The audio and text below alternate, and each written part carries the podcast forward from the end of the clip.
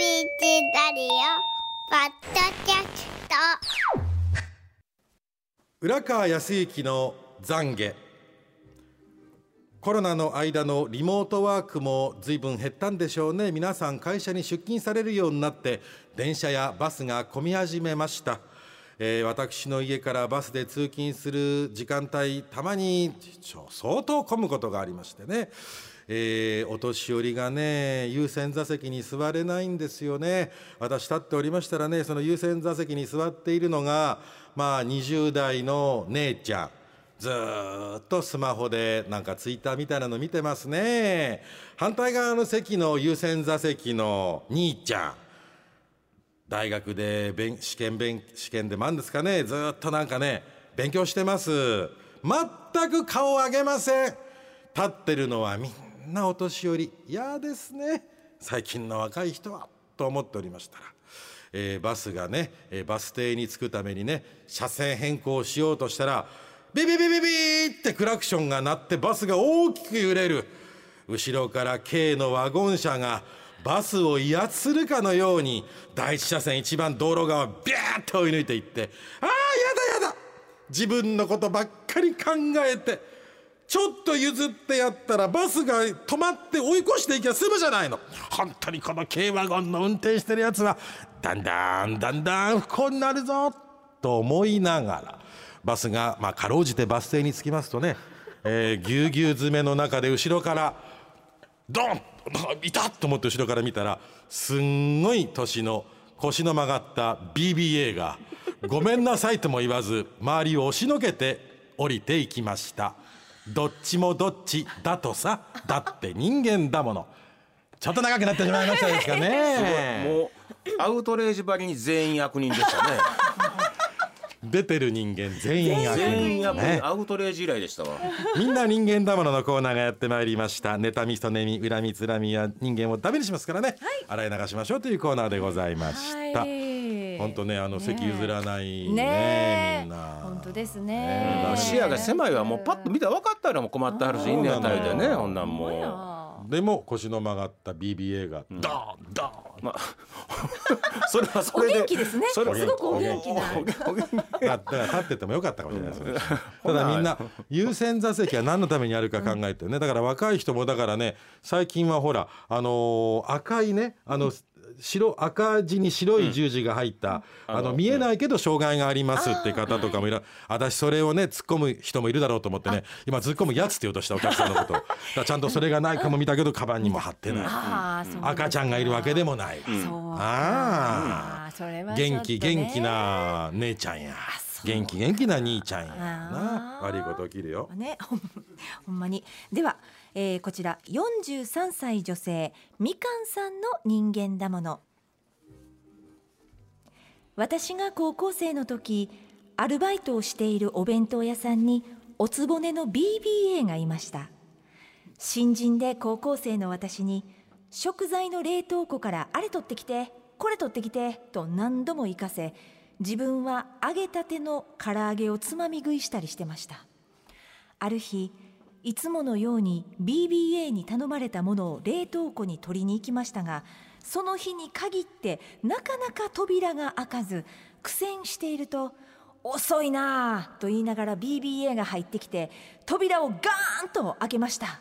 するとその反動とあまりの勢いで冷凍庫の扉の上にあったハエがびっしりついたハエ取り紙が紙に貼り付き BBA は絶叫。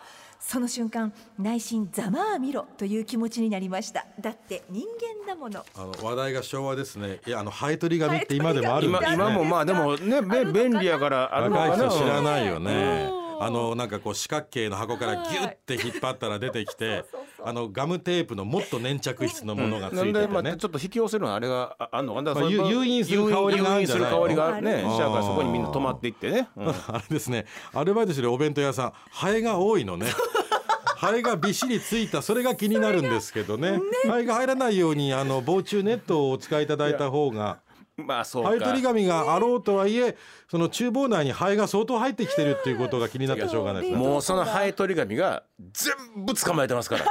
一匹残らず。ハエを残らず。で全部。ハエ取り紙まで直通すりゃいいけど一回経由してるよね。どっかに。どこにも経由してないんちゃいますか？もう全ハエが全部そこに一直線ちゃいますか？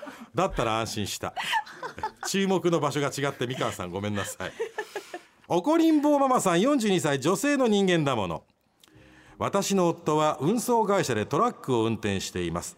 手は遅め、まあ、仕事の手は遅めですが梱包など荷下ろしのことを考えて積み込みもしています。運転も安全運転です。そんな夫のことを事務所の上司が手が遅いだの使えないやつだのと言っているそうです。そんなある日夫が出勤途中事故を目撃したそうです。なんとその事務所の上司が他の会社の車で事故を起こした様子。一時停止無視の上司の運転ミスしかも相手は高そうな高級車。そういえばこの上司運転手時代も事故ばかりでトラックを降ろされた。トラックの仕事を降ろされたと聞きました。神様っているんですね。だって人間だもの。